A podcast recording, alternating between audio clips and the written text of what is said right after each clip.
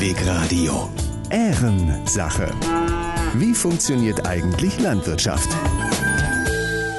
Hi und herzlich willkommen zu Folge 3 von Ehrensache, eurem Hellweg Radio Landwirtschaftspodcast. Wenn ihr durch die Soester Börde fahrt oder sonst irgendwo in Deutschland in landwirtschaftlich geprägten Regionen unterwegs seid, dann sind sie euch bestimmt schon mal aufgefallen. Diese runden Betongebäude mit so einer weißen oder grünen Haube als Dach. Das sind Biogasanlagen, beziehungsweise Teile davon. Was genau ich damit meine, klärt sich in dieser Folge. Und um die geht es heute hier bei Ehrensache. Was genau ist Biogas eigentlich? Wie entsteht das? Und äh, was kann man daraus machen?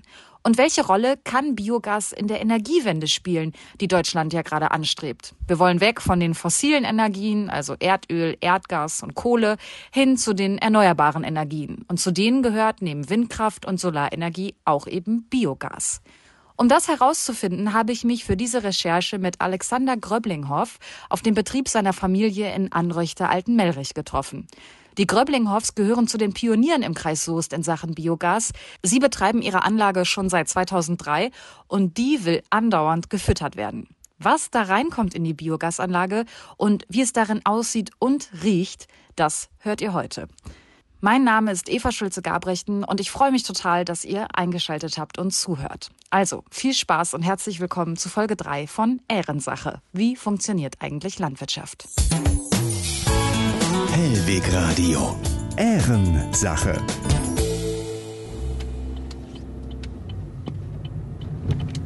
Schon auf dem Weg von Soest nach Altenmelrich sehe ich sie überall in der Landschaft. Diese runden Betongebäude mit den weißen oder grünen Haubendächern. Biogasanlagen. Sechs Stück liegen an der Strecke und 64 Biogasanlagen sind es im gesamten Kreis Soest.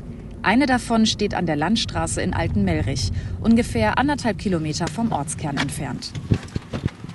Hallo. Hi. Freut mich sehr. Ja. Danke, dass du dir die Zeit nimmst. Ich treffe Alexander Gröblinghoff. Er ist 37 Jahre alt und studierter Landwirt. Gemeinsam mit seinem Vater Norbert Gröblinghoff leitet er den Betrieb. Zudem gehören 120 Hektar Ackerland, ein Mastschweinestall, der ist allerdings verpachtet, und eine gemeinschaftlich geführte Windkraftanlage. Hauptgeschäft der Gröblinghoffs ist das Biogas. Und damit aus der Biogasanlage was rauskommt, muss erstmal was rein. Logisch. Wir fahren deshalb zu einem der Felder, die zum Betrieb gehören. Die Maisernte läuft gerade auf Hochtouren. Aus dem Auto beobachten wir den hellgrünen großen Maishäcksler, der eine Schneise in den meterhohen Maispflanzen hinterlässt. Wahnsinn. Ich meine, der Mais ist natürlich auch richtig gut hoch. Ja. man sieht die Kabine kaum vom Nee. Häcksler. Der kommt da jetzt gerade erst raus, wie aus so einem Dschungel. Ja. Ja, das ist halt krass, wenn er den ganzen Tag da drauf sitzt. Der sieht nichts anderes Boah. wie Maispflanzen von oben. Ne? Die knicken um wie Zahnstocher, ne? Ja.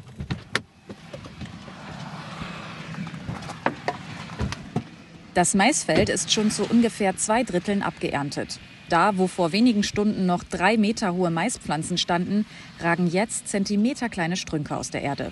Die Pflanzen, die noch stehen, haben Maiskolben wie aus dem Bilderbuch. Currygelb und ungefähr so groß wie mein Mikrofon. Der nasse Sommer und die letzten eher warmen Wochen haben dem Mais gut getan. Im Gegensatz zum Getreide. Warum das die Landwirte dieses Jahr fast zur Verzweiflung getrieben hat, könnt ihr in der letzten Folge von Ehrensache hören. Für den Mais und für die Zuckerrüben, die jetzt, jetzt gerade ge äh, auch geerntet werden, oder die Kartoffeln, war es gut mit dem Regen. Der Mais hatte zur passenden Zeit Wasser bekommen. Deswegen ist er auch hier zum Teil so in die Höhe gegangen und konnte die Kolben voll ausreifen. Und dann trotzdem vorher auch noch äh, Sonne gehabt und Wärme. Und jetzt auch die letzten Wochen, die so warm waren, die haben dem Mais natürlich ähm, sehr geholfen. Ne? Und deswegen denke ich, können wir von einer normalen bis guten Ernte beim Mais ausgehen, wenngleich dort auch doch von Fläche zu Fläche Unterschiede ähm, zu sehen sind, definitiv. Was ist das denn jetzt hier für eine Maissorte? Kannst du mir das mal erklären? Ist das dasselbe wie ein Futtermais oder? Das ist richtig äh, ganz klassisch Silo-Mais. Da wird dann halt ähm, mehr auf die, auf die ganze Pflanze geachtet. Ne, wir wollen einen ausgeprägten Kolben haben, aber halt eben auch einen hohen Trockenmasseertrag, weil die Trockenmasse eben dann auch energieführend ist in der Biogasanlage. Ne? Ein großer Anteil der Biogasproduktion in Deutschland basiert auf Mais. An allen Energiepflanzen, die für Biogas angebaut werden, hat Mais mit 64 Prozent den größten Anteil. Danach kommen Getreidesorten wie Roggen oder Tritikale, das ist eine Kreuzung aus Weizen und Roggen, und Gräser. Der Anteil ist im Vergleich zum Mais aber eher gering. Was sind eigentlich so die Vorteile von Mais? Mais als Nutzpflanze ist dahingehend interessant, weil es sehr viel Energie speichert. Wir haben einen hohen Energieoutput Output in der Biogasanlage. Gleichzeitig eine interessante, ähm, äh, äh, ein interessantes Glied in der Fruchtfolgekette, dadurch, dass man halt eben relativ zügig die Flächen fertig hat und ähm, man hat keinen, keinen weiteren Pflanzenschutzeinsatz. Man muss keine Insektizide spritzen, keine, keine Fungizide und der Mais wächst einfach immer. Der Maisanbau hat in den letzten Jahrzehnten in Deutschland deshalb einen regelrechten Boom erlebt. Einerseits, weil Mais eine energie- und ertragreiche Futterpflanze ist für die Tierhaltung, aber eben auch eine lukrative Energiepflanze für die Biogasproduktion. Seit 1980 hat sich die Maisanbaufläche in Deutschland mehr als verdreifacht. Ja, und das ist nicht unumstritten. Die sogenannte Vermeisung in Deutschland verändert die Landschaft und wird immer wieder kritisiert. Der Nachteil des Maises wirklich ist, dass er so hoch wächst. Und dann fällt es vielen Leuten eben auf, wenn sie mit dem Fahrrad unterwegs sind und hier ihre Freizeit verbringen, dass sie oft halt an, an hohen Maisflächen vorbeifahren und eben die Weitsicht nicht genießen können. Ich glaube, daher, daher rührt halt auch dieser schlechte Ruf des Maises. Ähm, für mich als, als Landwirt ist das eigentlich überhaupt keine Frage. Das ja jetzt, ne, für mich ist es eigentlich von Vorteil, dass diese Pflanze da ist. Und ich habe auch nicht den Eindruck, dass wir von einer Vermeisung hier in der Landschaft sprechen müssten, weil so viel Mais wird dann eigentlich gar nicht angebaut. Man könnte genauso dann von einer Verweizung der, der, äh, der Börde sprechen oder eben, wenn man so will, Ver Verrübung. Aber weil die eben nicht so hoch wachsen, fällt es der Bevölkerung nicht auf. Also dieses Thema Mais ist halt in meinen Augen sehr aufgepusht. Tatsächlich ist die Vermeisung in Deutschland regional sehr unterschiedlich. Es gibt Regionen, vor allem in Niedersachsen, Bayern und Nordrhein-Westfalen, in denen auf über der Hälfte aller Flächen Mais angebaut wird. Das hat auch damit zu tun, dass es in diesen Gebieten besonders viele Betriebe mit Nutztierhaltung gibt. Im Kreis Soest liegt der Maisanbau bei ungefähr einem Fünftel der Gesamtflächen und damit unter dem Bundesdurchschnitt von 20 Prozent. Von einer Vermeisung kann man hier also eher nicht sprechen. Für die Biogasproduktion wird die gesamte Maispflanze genutzt. Also nicht nur die Körner aus dem Kolben, sondern auch die Blätter und der Stängel. Sechs Fahrer laden die Maishäcksel auf Anhänger und fahren sie zum Betrieb der Gröblinghoffs, wo die Biogasanlage steht. Im Akkord, damit der Häcksler möglichst nie stillsteht. Auch Alexander und ich fahren jetzt zurück zum Hof. Puh.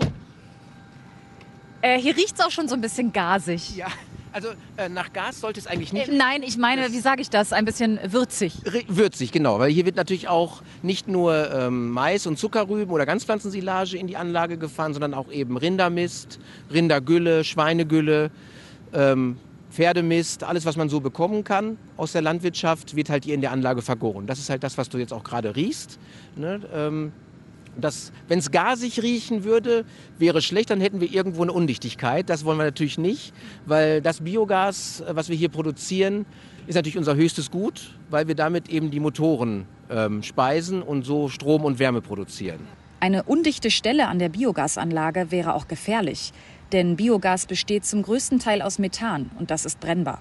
Den zweitgrößten Anteil am Biogas hat Kohlendioxid und den Rest machen geringe Mengen von Stickstoff, Wasser, Sauerstoff und Schwefelwasserstoff aus. Je höher der Methangehalt im Biogas ist, desto mehr Energie lässt sich daraus erzeugen. Und wie hoch der Methangehalt ausfällt, das hängt auch damit zusammen, mit welchen Substraten der Landwirt seine Biogasanlage füttert. Maissilage liefert zum Beispiel eine bessere Energieausbeute als Schweinemist, ist in der Produktion aber natürlich auch teurer. Die Biogasanlage der Gröblinghofs besteht aus mehreren Teilen, die in verschiedenen Gebäuden auf dem Hof untergebracht sind. Station 1 sozusagen ist eine große Halle. Darin wird das Substrat für die Biogasanlage gesammelt und weitergeleitet. Wenn wir jetzt einmal hier gucken, der Radlader fährt hier in die Halle rein und da hinten ist ein großer Haufen. Oh ja, ja hier liegt ein bisschen Mist. Ja, das, die Mischung quasi aus Hähnchenmist, Rindermist, GPS liegt jetzt gerade in diesem großen Schubboden. GPS, das steht für Ganzpflanzensilage. Das sind Getreidepflanzen wie Roggen oder Tritikale, die genau wie der Mais gegärt haben und so zu Silage geworden sind. Und der wird über, eine, über einen Computer angesteuert und fördert quasi die Feststoffe über ein ähm, Transportband hier in die Einbringtechnik und wird dann eben über diese Pumpe unterirdisch unter uns rum in die Fermenter gefördert. Das Ganze wird mit Gülle verdünnt, damit es pumpbar ist und geht dann hier automatisch in die Fermenter. Und in den Fermentern, das sind die beiden mit den weißen Hauben, sind halt quasi verschiedene Bakterienstämme, die dann eben die äh, einzelnen Ein, äh, Einsatzstoffe in ihre Einzelteile zerlegen. Die Fermenter sind Station 2 der Biogasproduktion. Das sind die typischen runden Gebäude mit den Haubendächern. In ihnen passiert die ganze Magie. Also hier kommen wir jetzt zum Zuhause der Bakterien. Richtig, genau. Das sind die äh, Fermenter, ähm, wo dann halt eben die ganzen Inputstoffe hereinkommen. Und was brauchen deine Bakterienkulturen, deine Mitarbeiter, sag ich mal, um sich wohlzufühlen? Ähm, also irgendwo eine Temperatur zwischen 40 und maximal 50 Grad ist ideal. Äh, pH-Wert sollte nicht zu sauer sein, das mögen sie nicht. Ähm, jetzt spreche sprech ich gerade schon wie von kleinen Tieren, aber nicht zu viel Zucker, wie bei uns Menschen auch. Wenn wir zu viel Haribo futtern, ähm, kann das auch mal äh, nach hinten losgehen. Das ist bei den Bakterien nichts anderes. Dann würde man das in der Form merken, dass vielleicht die Gasqualität nicht mehr stimmt, eine höhere Schaumbildung im Fermenter, ne? also wie ein saures Aufstoßen, sage ich mal. Ähm. Durch ein kleines Bullauge im Fermenter können wir den Bakterien bei der Arbeit zusehen. Alexander leuchtet mit einer Taschenlampe ins Fenster, denn die Mikroorganismen arbeiten am liebsten im Dunkeln. Jetzt gucken wir mal hier rein. Du siehst hier schon die, die Oberfläche und du siehst überall kommen so kleine Blubberbläschen Ja. hoch. Das ist quasi das Gas, was jetzt gerade nach oben steigt, aus der Masse heraus. In der Anlage blubbert eine braune Brühe, gespickt mit ein paar faserigen Stückchen. Das war mal Getreidestroh, erklärt mir Alexander. Jeden Tag kommen zwischen 40 und 50 Tonnen in die Anlage an Frischmasse. Und das Ganze wird dann hier immer wieder gerührt. Also hier sind Rührwerke drin, die das Ganze in Schwebe halten und ähm, dafür sorgen, dass eben nichts aufschwimmt. Ne? Und äh, ja, die, die kleinen Bläschen, die man jetzt hier sieht, das sind dann wirklich dann unsere Bakterien, die jetzt gerade bei der Arbeit sind. Vereinfacht gesagt fressen die Bakterien das Substrat aus Pflanzen oder Mist, mit dem sie gefüttert werden, und pupsen dann Biogas aus. Eine Biogasanlage funktioniert also im Grunde wie eine große Kuh, sagt Alexander. Das, was von dem Substrat übrig bleibt und nicht zu Biogas wird, nennt man übrigens Gärsubstrat. Und das landet wieder als Dünger auf den Feldern. Biogasproduktion ist also ein Kreislauf. Vom Fermenter aus führen gelbe Leitungen zu zwei grünen Containern auf dem Hof. Die gehören zu zwei Blockheizkraftwerken, auch BHKW genannt. gehen gleich mal zu den Motoren hin. Die stehen hier vorne in den grünen Containern. Ähm, da stehen dann zwei BRKWs und ähm, die Motoren selber verbrennen das Gas, funktioniert eigentlich genauso wie der Motor im Auto, ähm, treiben Zylinder an, dadurch dreht sich eine Welle und diese Welle treibt dann eben den Generator an. Und der Generator selber produziert dann den Strom, der dann von hier aus direkt ins Netz eingespeist wird und dann nach Soest geht. Wir gehen rüber zu einem der grünen Container. Darin ist der Motor, der aus dem Biogas Strom und Wärme macht. Im Vorraum hängt eine Art überdimensionaler Stromkasten mit Bildschirm. Darauf kann Alexander die Produktion kontrollieren. Rund ein Megawatt Strom kann die gesamte Anlage der Gröblinghoffs erzeugen. Pro Stunde. stehen wir hier vor dem Schaltschrank des BRKWs. Jetzt können wir hier einmal drauf gucken. Und wir produzieren gerade 546 kW. Ein Zwei-Personen-Haushalt in Deutschland verbraucht pro Tag durchschnittlich 5,5 Kilowatt Strom. Die Anlage hier könnte gerade also 100 Haushalte dieser Größe versorgen. Mittlerweile ist es auch so, das ist ganz interessant, dass wir zum Beispiel nachmittags auch mal die Motoren komplett runterfahren, weil eben, wenn jetzt die Sonne scheint oder es windig ist, eh schon viel Strom am Markt ist. Und Biogasanlagen haben den Vorteil dann auch, äh, Energie in Form von Gas zu speichern. Ne? Das heißt, wir fahren dann die Motoren runter, wenn kein Strombedarf ist. Ähm, das Gas wird gespeichert in den großen Hauben. Und wenn dann zum Abend hin der Strombedarf wieder steigt, weil alle wieder zu Hause sind und mehr verbrauchen oder die Industrie wieder äh, mehr verbraucht, dann ähm, werden die Motoren gestartet und fahren dann eben hoch. Und deswegen ist diese bedarfsgerechte Energieerzeugung in meinen Augen auch ein wichtiger Stand, ein wichtiges Standbein für, für die Energiewende in Deutschland, dass wir uns nicht nur auf Wind und Sonne konzentrieren, weil die produzieren auch nur, wenn Sonne da ist und wenn Wind da ist. Biogas kann eigentlich rund um die Uhr produzieren, so wie es benötigt wird. Der Strom, den die Gröblinghoffs produzieren, wird in das öffentliche Stromnetz eingespeist. Die Wärme aus dem Biogas entsteht ganz nebenbei. Die Wärme im Grunde wird gar nicht ähm, hergestellt, sondern die ähm, passiert eigentlich beim Prozess. Wir nutzen quasi nur die Abwärme des Motors, weil der Motor wird ja durch das Laufen heiß. Und diese Abwärme können wir uns nu zunutze machen, um eben den Schweinestall, die Prozesswärme in den Fermentern oder auch eben Wohnhäuser äh, mit Wärme zu versorgen. Und diese Häuser stehen nur anderthalb Kilometer entfernt, im Dorf Altenmelrich. Fast das gesamte Dorf ist an das Wärmenetz der Gröblinghoffs angeschlossen. Nur einige wenige Häuser liegen zu weit weg von den Leitungen. 2011 ist Altenmelrich an das Biogasnetz des Betriebes angeschlossen worden. Wir haben im Dorf selber ähm, den, das Glück, dass, ich da eine, dass wir eine große, große Gemeinschaft haben im Dorf, einen guten Zusammenhalt. Andernfalls hätten sich solche Projekte gar nicht realisieren können. Ähm, weil wir natürlich in dem ersten Jahr, wo wir dann gebaut haben, quasi jeden Vorgarten aufgerissen haben, jede Straße, alles war offen, überall wurden Leitungen gelegt. Und über die Jahre sind immer mehr Haushalte dazugekommen. Und äh, da würde ich wirklich von einer Erfolgsgeschichte sprechen, eben für beide Seiten. Also wirklich Win-Win-Situation fürs Dorf. Sie bezahlen deutlich weniger, als wenn sie jetzt Heizöl gehabt hätten oder wie im letzten Jahr eben auch Gas. Ne? Das haben wir alle äh, gesehen, wo das hinführen kann, wenn wir uns so abhängig machen. Und da ist Altenmelrich wirklich, äh, hat das Glück, dass wir uns da völlig autark aufstellen können. Ne? Und das Ganze eben, wie du siehst, wenn wir zurückgehen an den Anfang von heute, das Ganze mit Mais, ein ganzes Dorf mit Wärme versorgen. Und das ist schon, ja, finde ich eine tolle Sache. Ne? Und das müsste es eigentlich ähm, viel öfters geben noch. 2023 ist ein besonderes Jahr für die Gröblinghoffs, denn dieses Jahr läuft die Förderung für ihre Biogasanlage aus. Im Erneuerbare Energiengesetz, dem EEG, steht, dass der Strom aus Biogasanlagen staatlich bezuschusst wird, mit einer sogenannten Einspeisevergütung. Die ist allerdings zeitlich auf 20 Jahre begrenzt.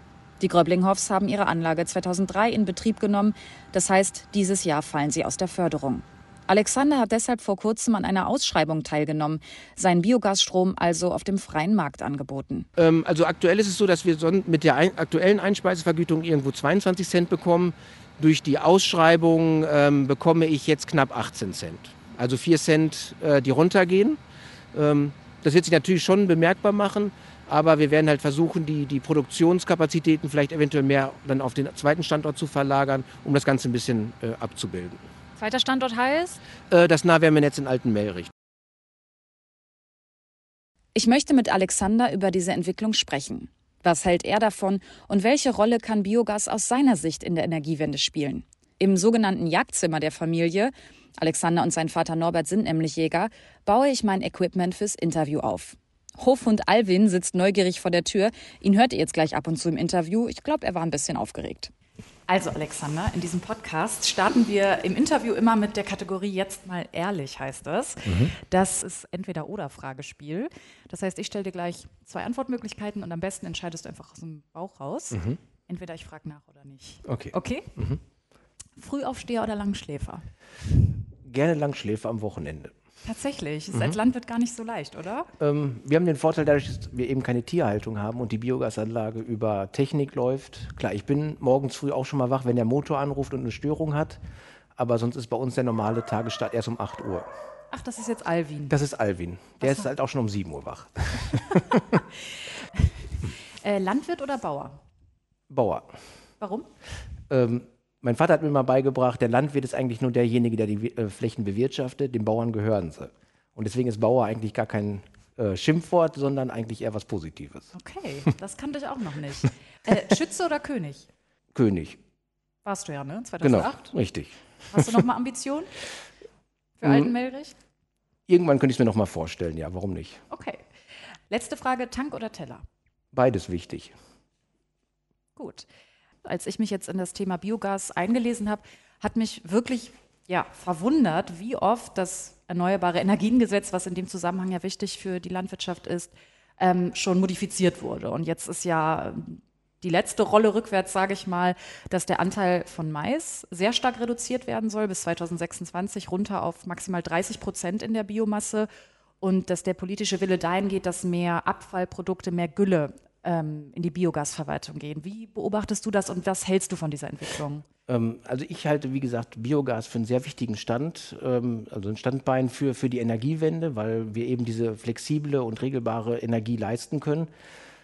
Wenn wir mehr Pflanzen oder weniger Pflanzen einsetzen, sondern auch wieder mehr Lebensmittel, ähm, da muss man natürlich erstmal die Frage stellen, warum werden überhaupt so viele Lebensmittel weggeschmissen? Ne, das ist natürlich der erste Punkt, was mich sehr stört ähm, das einzusetzen und zu vergehren, um wenigstens noch einen ähm, Effekt daraus zu erzielen, bevor es einfach nur so in den Müll kommt, halte ich für sinnig, definitiv.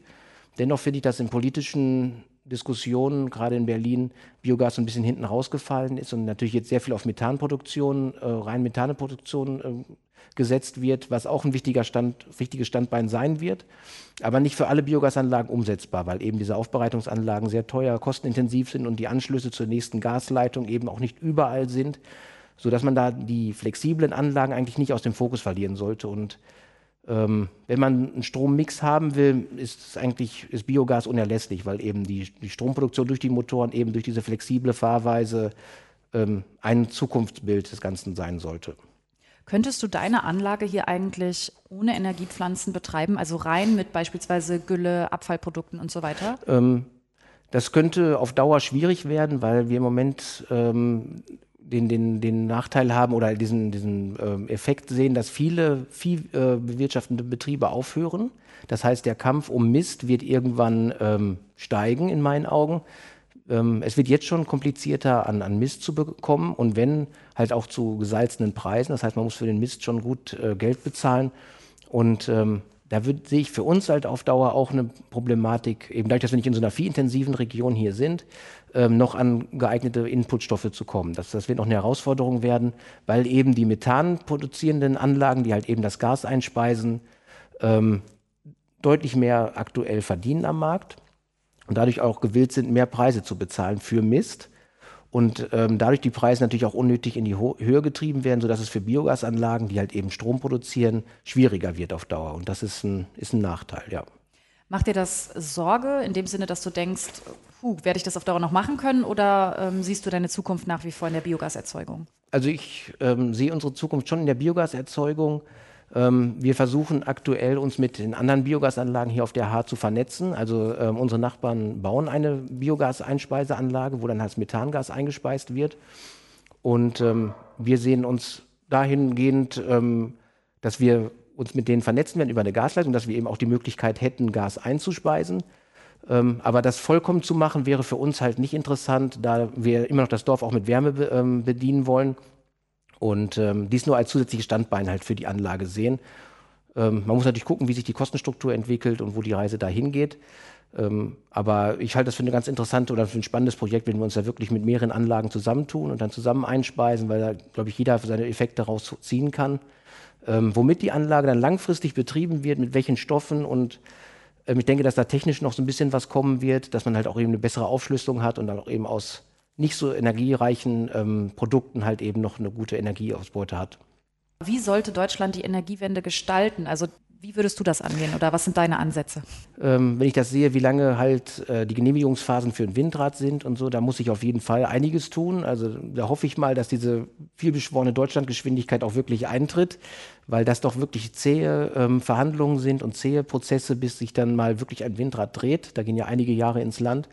Und die Zeit haben wir eigentlich gar nicht mehr. Ne? Und ähm, wenn man dann sieht, dass jetzt schon wieder eine Diskussion ist, über Winter die Braunkohlekraftwerke weiter hochzufahren, ähm, verfehlen wir das Ziel natürlich erst recht. Deswegen ähm, wundert es mich auch, dass damals Biogas gar nicht weiter so ausgebaut wurde und gerade eben diese Projekte wie eben Nahwärmenetze in Dörfern und so eigentlich, was jetzt überall Thema ist und eben in, diese, in diesen Wärmeplanungen ähm, Berücksichtigung findet, hätte schon viel eher greifen müssen. Da hat die Politik doch so ein bisschen Wandel auch verschlafen.